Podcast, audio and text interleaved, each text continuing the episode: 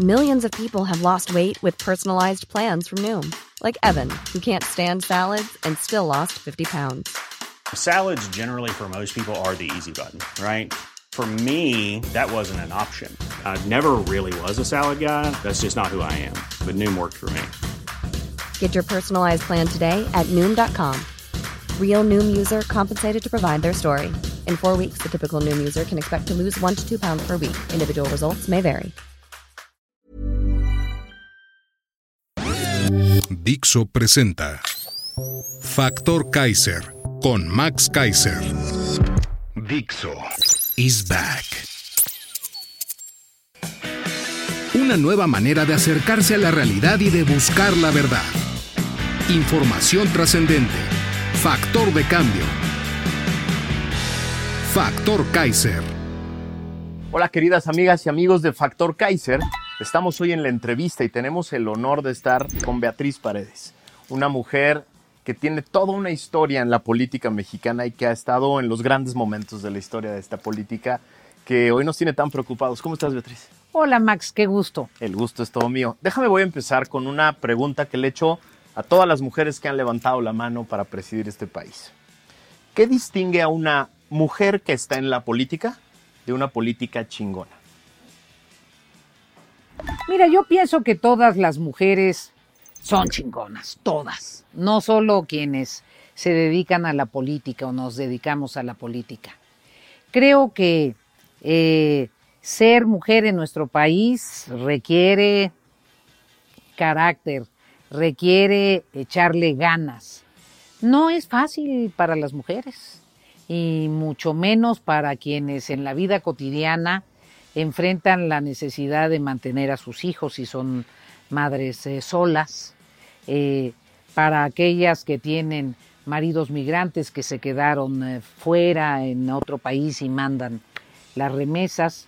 las mujeres en México han siempre dado una evidencia de ser grandes luchadoras y resilientes. ¿Qué nos distingue a, quienes nos dedicamos a la política? Pues que tenemos que tener la piel dura, que sabemos que nos critican el triple, que sabemos que se sabe lo cierto y lo falso de nuestra vida personal, porque, ah, caray, cómo nos inventan cosas, y que siempre seremos juzgadas mucho más severamente. En ese sentido, pues eh, hay que estar firmes, hay que ser dignas y yo pienso que es indispensable eh, para que pueda uno mirarse cotidianamente al espejo, tener las manos limpias. Algo está pasando en México en los últimos meses y años, que son las mujeres de la oposición las que están dando la gran batalla, las, las más vocales, las más frontales eh, frente a este invierno populista. ¿Por qué? ¿Por qué son las mujeres las que están destacando? Mira, yo pienso que, que todos los políticos y las políticas hacen su esfuerzo. Eh, tal vez eh, eh, la sociedad está menos acostumbrada a ver a las mujeres expresando con energía, expresando con firmeza. Ha habido menos personajes femeninos en la política mexicana y quizá eso hace que el foco eh, esté más concentrado en las mujeres. También es cierto que somos menos formales, también es cierto que somos menos rígidas. Cuando somos menos rígidas, porque hay ocasiones que como nos hemos tenido que formar con dos parámetros, las mamás o las maestras, que son las figuras paradigmáticas, pues las mamás y las maestras son figuras de autoridad. Entonces también arrastramos esta eh, imagen eh, que siempre representa cierta autoridad. Eh, y por otro lado, yo te diría, quizá estemos menos domesticadas. Es una maravilla eso. A ver, platícame, platícanos un poco cómo entraste a la política y por qué. ¿Qué te, qué te trajo a este mundo tan complejo de la política? Mira, mi querido Max, yo viví eh, la realidad urbana y la realidad rural del país. Y de manera muy contrastante porque soy hija de una mujer muy cosmopolita que trabajó siempre, que vivió en la Ciudad de México, que se la rifó en la Ciudad de México para salir adelante, que eh, para su época llegó muy adelante en los estudios, eh, estudió en la preparatoria 1 en el centro, eh, llegó hasta segundo de, facultad en medicina también en el centro, y una gente que siempre trabajó y que siempre vivió en la Ciudad de México. Él, y mis papás se separaron, mi papá y mi mamá, y mi, padre de Tlaxcala, de, de, una comunidad indígena, de los cuatro señoríos de la vieja República de Tlaxcala, prehispánica. Eh, entonces me tocaba vivir en la Ciudad de México y me tocaba vivir en, Tlaxcala. Y conocí la, la, realidad campesina de la región de Huamantla, que es una zona, aunque yo soy tlaxcalteca, esa es una zona en donde hay indígenas otomís. Y me marcó mucho la, la realidad campesina y la, la realidad otomí de Guamantla desde niña. Y, empecé a participar. Primero me gustó mucho alfabetizar. Aprendí a alfabetizar muy jovencita. De adolescente prácticamente alfabetizaba en la, en la secundaria. Desde luego alfabetizaba mujeres campesinas, hombres campesinos. Y después el movimiento estudiantil en, en Tlaxcala se ligó mucho al movimiento campesino y allí empecé a, participar. Digamos que desde la juventud y muy eh, desde la participación estudiantil, yo me definí por las reivindicaciones campesinas. Te han tocado muchos PRIs diferentes. Eh, ¿qué, es lo que, ¿Qué es lo que te ha dejado más marcada de lo bueno del Partido Revolucionario Institucional? ¿Y, y qué es lo que te ha decepcionado más de ese partido? Eh, yo te diría, primero yo empecé a militar en una organización campesina, la Confederación Nacional Campesina, que es una organización eh, eh, que está aliada con el PRI. Yo soy más cenecista que, que priista. Mi militancia en el PRI se deriva de mi militancia en la Confederación Nacional Campesina. Empecé a participar en la organización juvenil eh, de la Confederación Nacional Campesina y de ahí en la organización juvenil del PRI, creando la Secretaría de Acción Indigenista, siempre en, estos, en estos temas. Y pude conocer, lo dices muy bien, diversos PRI, desde el PRI, cuando yo ingresé, que era de los intelectuales, estaba al frente Jesús Reyes Heroles y Enrique González Pedrero, Don Jesús Reyes Heroles, un liberal, un ideólogo, un intelectual eh, reconocido en el país y en América Latina. Eh, el maestro González Pedrero, que había sido director de la Facultad de Ciencias Políticas de la UNAM, es el, PRI en el que yo ingreso desde la Confederación Nacional Campesina, insisto, porque siempre he tenido una visión desde esa perspectiva y, me tocó la transformación del, PRI, eh, desde luego cerca de distintos eh, dirigentes, tuve oportunidad de eh, participar en la, en la asamblea en donde Luis Donaldo Colosio hizo una serie de, propuestas. Entonces, eh, ¿qué me parece importante del PRI? Su capacidad de reformarse, su capacidad de transformarse, su capacidad de comprender la dinámica de la realidad, la dinámica de la sociedad y cambiar. Eso me parece muy importante del PRI, su capacidad de renovarse. Me parece que en el momento en que el PRI se vuelva estático y pierda la capacidad de transformarse, va a, desaparecer. ¿Qué me ha decepcionado el PRI? Fíjate que no solo del PRI. ¿Qué me ha decepcionado del poder? No solo del PRI. A mí me parece que el eh, poder a veces transforma a las personas y las transforma para mal.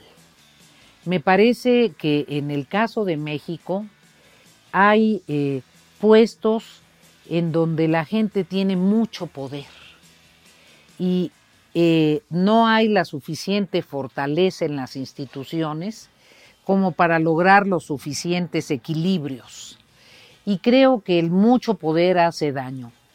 Creo que el mucho poder trastoca las personalidades y que tenemos cierta impronta autoritaria a los mexicanos que de repente nos sale y nos es fácil volvernos abusones, volvernos abusivos del poder. A mí no me gusta el poder abusivo, a mí no me gusta el poder autoritario. Yo soy una demócrata y no me gusta el PRI autoritario como no me gusta ningún partido autoritario. Vamos a tomar ese hilo, porque el mundo está sufriendo en este momento, las democracias del mundo, una, una invasión de esta enfermedad llamada populismo autoritario, que no tiene ideologías, puede ser de derecha, de izquierda, donde sea. Eh, el, el, que vivimos hoy en México surge por qué? ¿Qué, qué pasó?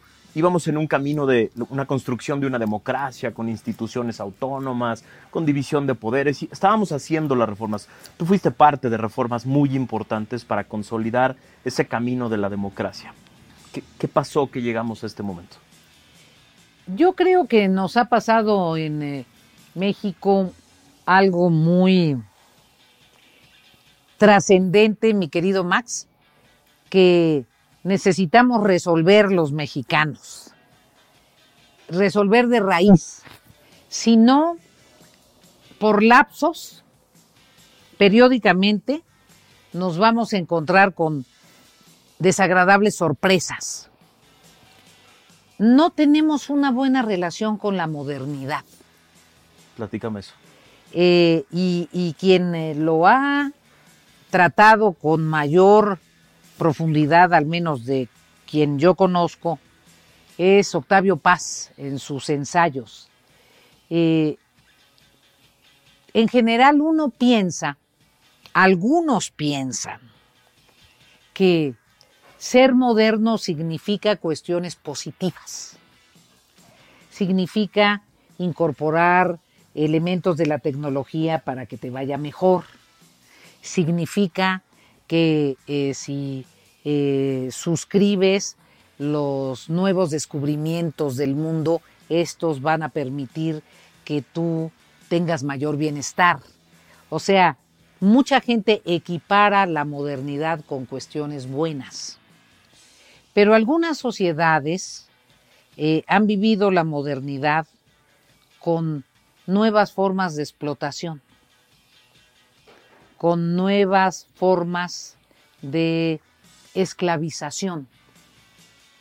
Es la historia de las sociedades que han sido dominadas y que no han eh, podido, como sociedad, eh, articular un proceso de aprovechamiento de los elementos modernos para apropiárselos y cambiar sus condiciones de vida favorablemente o no de manera suficiente. Poniendo a la persona en el centro. Claro, no la ganancia en el centro. Entonces, a mí me parece que los esfuerzos importantes que hemos logrado en México en muchos aspectos, primero no logramos comunicar bien al conjunto de la sociedad. Segundo, no toda la sociedad avanzó igual que algunos segmentos de la sociedad. En México hay personas que tienen acceso a los mayores satisfactores y a los mejores satisfactores, como en cualquier eh, eh, espacio de cualquier ciudad del mundo. Y hay muchas personas que viven en condiciones deleznables sin tener resuelto cuestiones elementales. Entonces me parece que necesitamos generalizar el bienestar, necesitamos garantizar los básicos esenciales para que la gente viva bien y para que haya suficientes oportunidades para que el desarrollo y para que la modernidad sea apreciado como algo positivo para todos y no solo como algo positivo para algunos. Es decir, los que hoy son partidos de oposición, que ya gobernaron alguna vez este país, eh, necesitan empezar con un mea culpa, necesitan una plataforma en la que digan, todo esto fue lo que nos faltó y lo queremos hacer mejor y diferente? ¿Es por ahí? No solo por allí, yo creo que el, el tema de eh, inculpaciones puede que deje eh, satisfecho a algunas personas, me, parece, pero es, mucho más, eh, mucho más complejo. Es porque no solo es un problema de México. Ojo. Eh, eh, destaca en México, pero el tema de grandes segmentos de las sociedades que no se sienten incorporados al esquema de desarrollo de las democracias occidentales con el modelo capitalista del siglo XXI es un esquema, cuando menos, de, de te puedo decir, 25 países. No, es, es, es mucho más complejo. Yo lo que creo es que hay que revisar qué pasó en el eh, modelo capitalista de mercado que no fue suficiente. Antes sociedades que tenían niveles amplios de desigualdad y grupos sociales con alto grado de marginación. ¿Qué medidas de orden económico se tuvieron que aplicar y no se aplicaron oportunamente? O sea, México debería de entrar en, una, en un camino de una izquierda moderna, una socialdemocracia, pero de a de veras. Necesariamente, necesariamente, porque este no es un problema solo de política política, este es un problema de desarrollo económico, es un problema de política política porque tiene que haber democracia, porque tiene que haber un pleno respeto a los derechos humanos, porque tiene que haber garantías de derechos civiles y derechos civiles de cuarta generación, porque tiene que haber eh, procesos autónomos de las regiones, federalismo, municipalismo, pero tiene que haber desarrollo económico. Entonces, es una estrategia también de una adecuada política económica, de pleno empleo, de aprovechamiento de la ciencia y la tecnología, indispensablemente para que la gente alcance niveles razonables de bienestar y para que el país se inserte en la nueva dinámica del mundo. Es un mundo de la 5G, es un eh, mundo de la revolución tecnológica. Si no nos inte eh, integramos a la revolución científica y tecnológica, simplemente el mundo sigue adelante, no espera. ¿El presidente actual es de izquierda? ¿Se parece a la socialdemocracia lo que él ha tratado de imponer?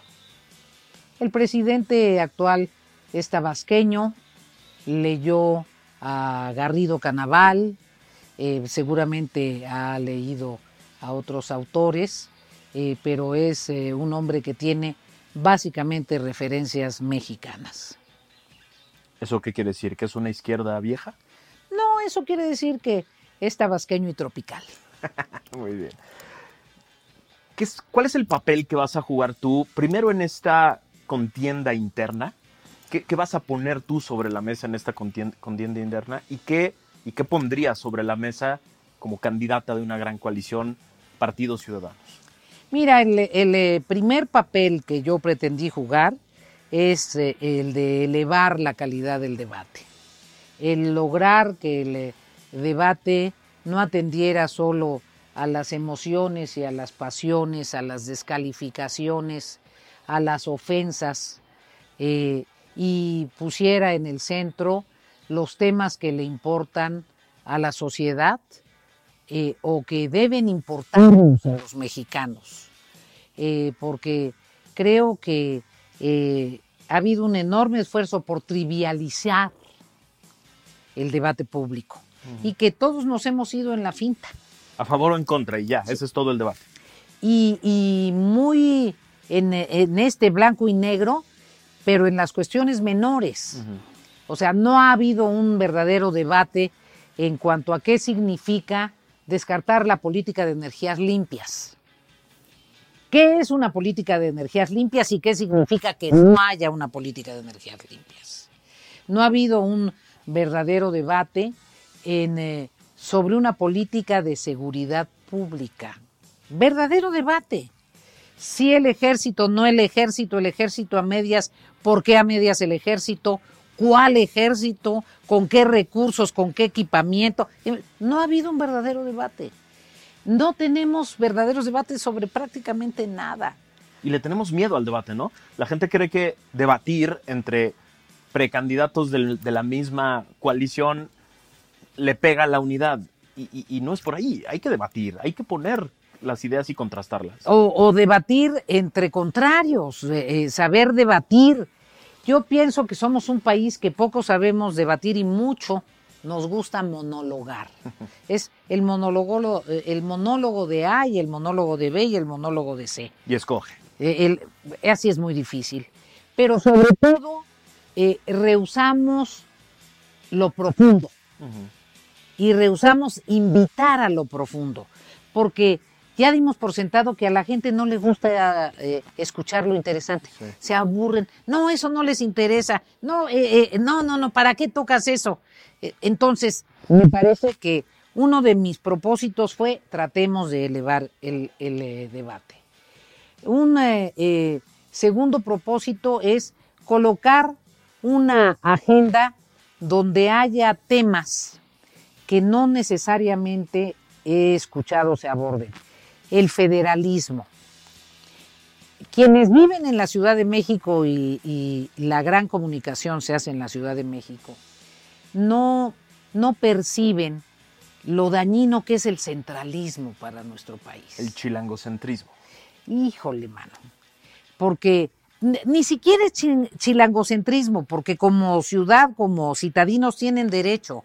No, es la federación, el poder presidencial, porque no es el poder de la Ciudad de México. La Ciudad de México tampoco tiene mucho respaldo. No, es el aparato del presidencialismo. Es cómo están centralizadas las decisiones, cómo se minimiza las decisiones regionales, el desarrollo regional, la visión desde, desde las regiones, el papel. Hay países, por ejemplo en Brasil, la educación básica, la primaria, es función de los estados. ¿Por qué no? ¿Por qué no? No, aquí nada más decir eso, ¿cómo crees? Entonces, hay, hay varios temas que, que me parece que es importante abordar. El federalismo, el municipalismo, la importancia de los municipios, la importancia de las ciudades intermedias, el tema de la frontera sur. Estamos desesperados por el asunto migratorio. ¿Y qué pasa con la frontera sur? ¿Cómo estamos atendiendo la frontera sur? Es una frontera de mil kilómetros. ¿Cómo, cómo no vamos a poder atender bien mil kilómetros? Bueno, ya, ya sería el colmo. Ento- Ujú. En el municipio tenemos enormes experiencias de éxitos de gobierno, ¿no? De éxitos de gobernanza, de éxitos de, de- de procesos, de instituciones, de ciudadanos colaborando con su gobierno. A, a ti siempre te ha interesado mucho esa parte, ¿no? De lo local, de lo, de lo municipal, de, de cómo el gobierno puede tener un contacto directo con la gente y esas alianzas generan bienestar. Pero además allí se realiza la vida cotidiana, allí vives. Si las cosas en tu barrio, en tu colonia, en tu unidad habitacional, en tu municipio están bien, vives bien. Si lo que la gente quiere es vivir bien, ¿Y por es encontrar trabajo y vivir bien. ¿Y por qué estamos siempre preocupados por el gobierno federal y el presidente?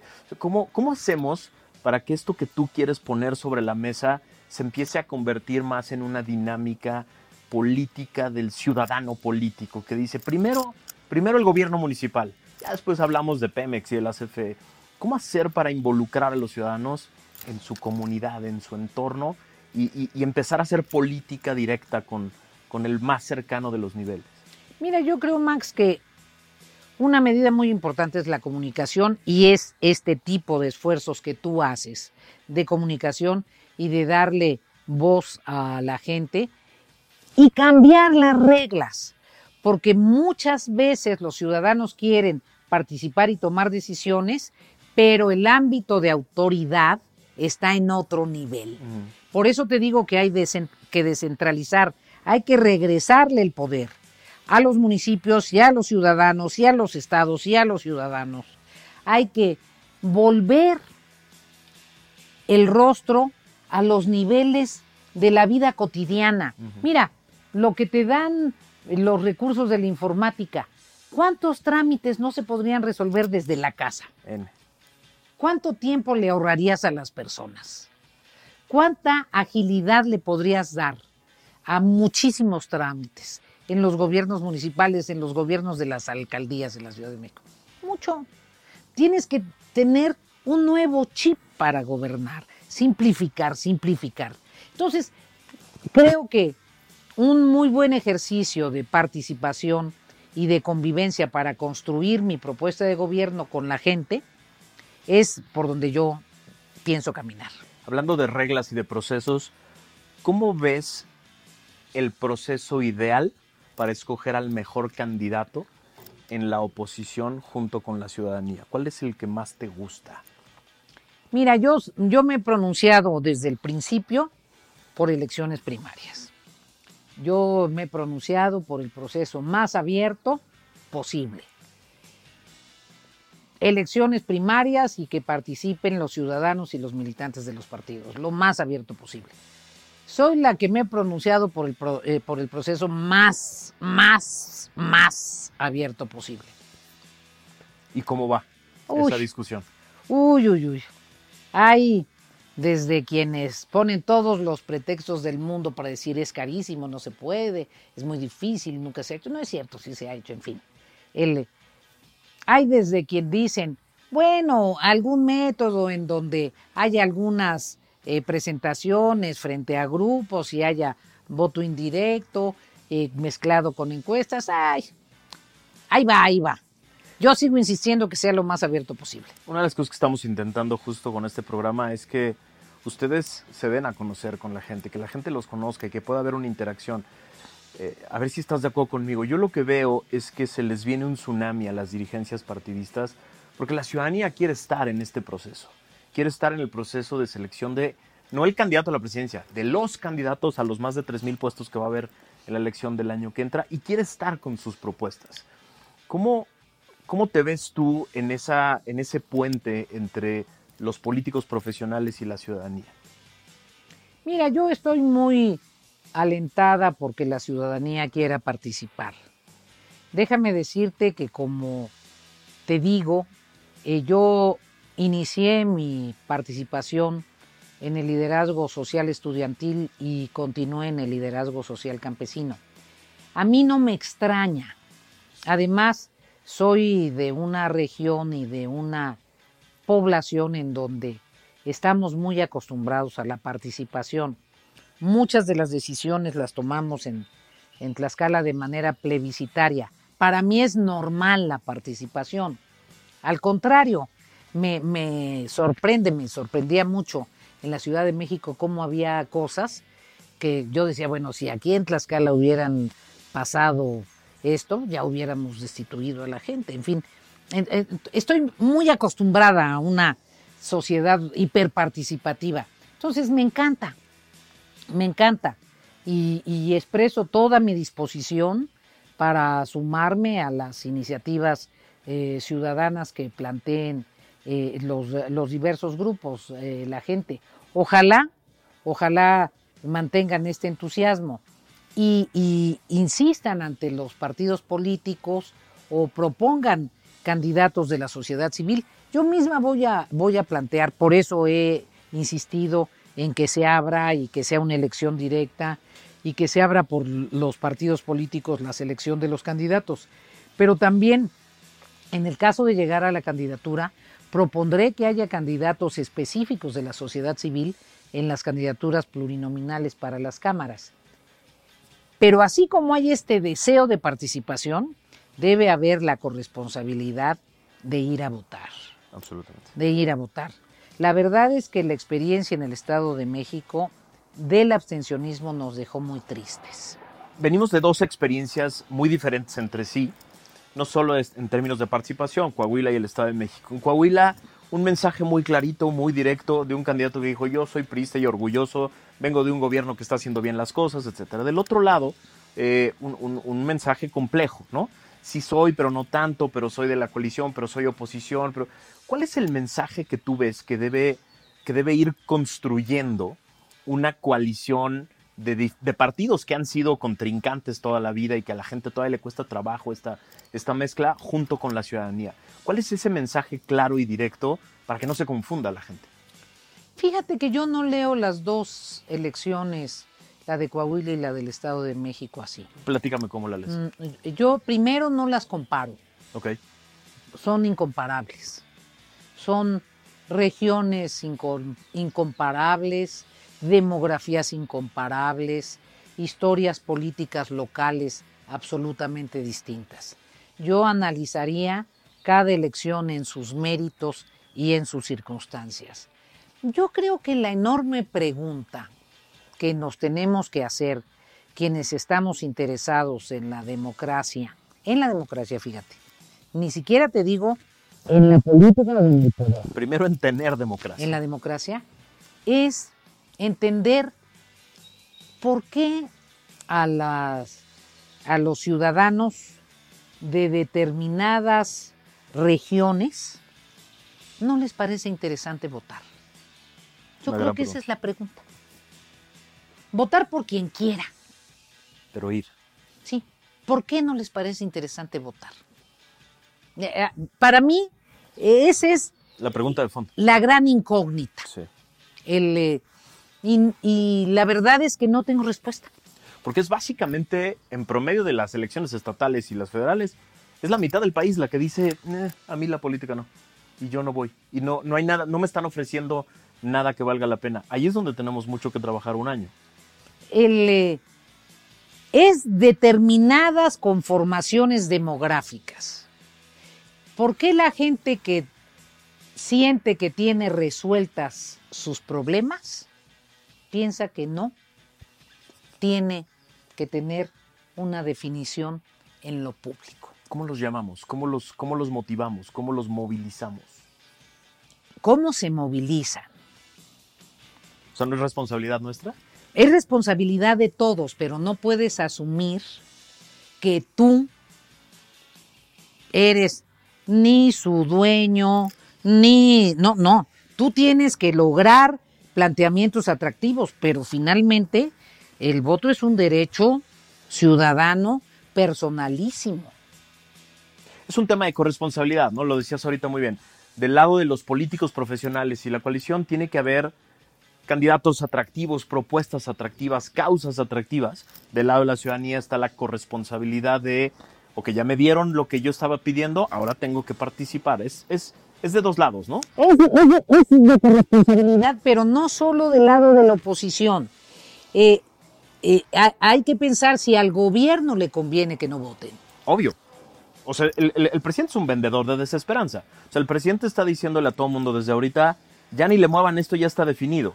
Eh, la definición está en mis corcholatas, la que salga es el próximo presidente. Eso es lo que está vendiendo el presidente. ¿Cómo, cómo contrastamos ese discurso? Esa es la gran pregunta. Esa es la gran pregunta para mí. Porque, eh, porque, ¿por qué el, eh, un ciudadano eh, universitario que es capaz de entender que esa es una estrategia falaz, mentirosa, para inmovilizarlo, la admite? O sea, tengo que pensar, francamente tengo que pensar.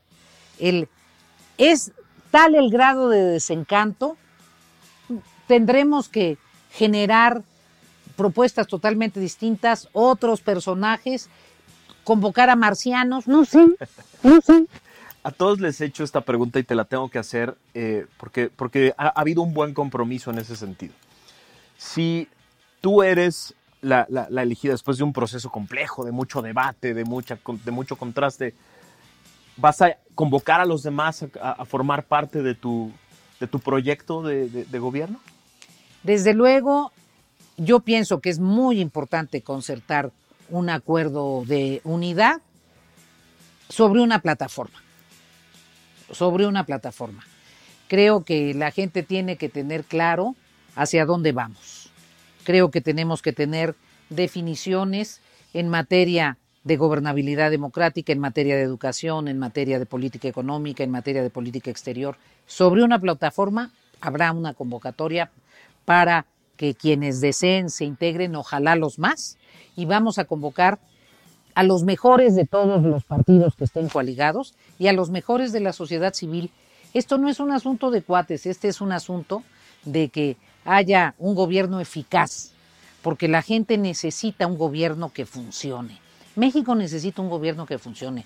Vamos a enfrentarnos a problemas bien dramáticos, bien dramáticos. La situación económica no va a estar sencilla. Ahora la pregunta obligada es la contraria.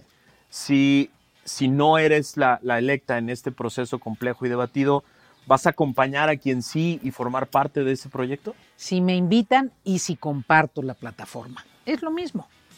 Eh, eh, Esto me- interesa mucho esta última parte porque dices, y, y lo he escuchado yo también, no, no, ahorita no es momento de propuestas y de, y de fondo y de plataforma. Ahorita hay, hay que, hay que buscar el que le pueda ganar a Morena.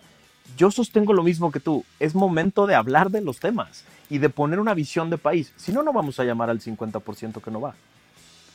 Pero además por otra cosa, el, eh, yo pienso que la gente necesita eh, tener candidatos que se comprometan y que cumplan. el, el, licenciado López Obrador dijo que cuando él fuera presidente el ejército regresaría a sus cuarteles. Es el presidente que le ha dado más funciones en la historia de México al ejército de la República de México. Más. Ningún presidente le ha dado tantas funciones como el presidente de la República actual. O sea, no solo no los regresó a los cuarteles. Dijo que no iba a haber alzas en las gasolinas. ¿Para qué platico cuáles? Y si sigue con las cosas que ofreció como candidato y no cumplió, bueno, evidentemente es necesario que haya una propuesta, la gente tiene que saber por qué va a votar y tiene que haber un compromiso para que los ciudadanos no sean engañados.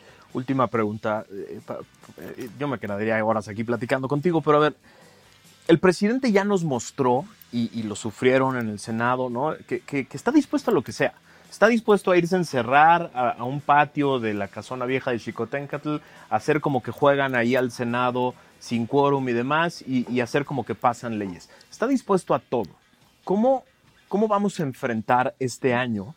Eh, ya, ya, nos, ya lanzó la, la- carrera la presidencia de manera le- ilegal porque no son los tiempos, eh, promueve a sus candidatos abiertamente desde, desde la mañanera. ¿Cómo se enfrenta a un aparato que está dispuesto a lo que sea? Fíjate que ahí sí te voy a dar una respuesta que muy probablemente te desconcierte, Max, y probablemente a, nuestros eh, videntes, oyentes o, o simplemente quienes nos eh, eh, vean de reojo, los va a desconcertar más. Yo creo que de manera muy distinta a lo que hemos hecho. Muy distinta. Y creo que ahí tenemos el problema de que como estamos acostumbrados a ver todo estridente, ah, que es que no vemos a la oposición, ah, es que no vemos a un gran líder, entonces no está pasando nada. Yo creo que es exactamente al revés. Yo creo que se gana poco a poquito. Con una resolución en la corte, con un- No, no, no. Eso es del gobierno. Una campaña se gana tocando puertas. Ok. Se gana abajo, se gana convenciendo que usted salga a votar, que su familia salga a votar, que los jóvenes entiendan que los próximos seis años en este país van a ser esenciales para su existencia, que si tienen 18 años son los seis años entre 18 y 24 en donde van a definir si tienen pareja, donde van a definir si encuentran empleo, donde van a escoger si en su carrera hay una beca de posgrado y lo que está pasando para los jóvenes que pueden prosperar es dramático. Entonces, es distinto. Pero tenemos una presión enorme para hacer las cosas igual, que perdemos mucho tiempo en hacer las cosas igual. Y las cosas igual nos dan los resultados iguales. Con esa nos vamos, me encantó. Muchas gracias por habernos recibido aquí y por esta plática tan interesante. Gracias a todos por habernos visto y nos vemos la que sigue. Acuérdense, yo les hago las preguntas, ellos contestan y ustedes deciden. Muchas gracias.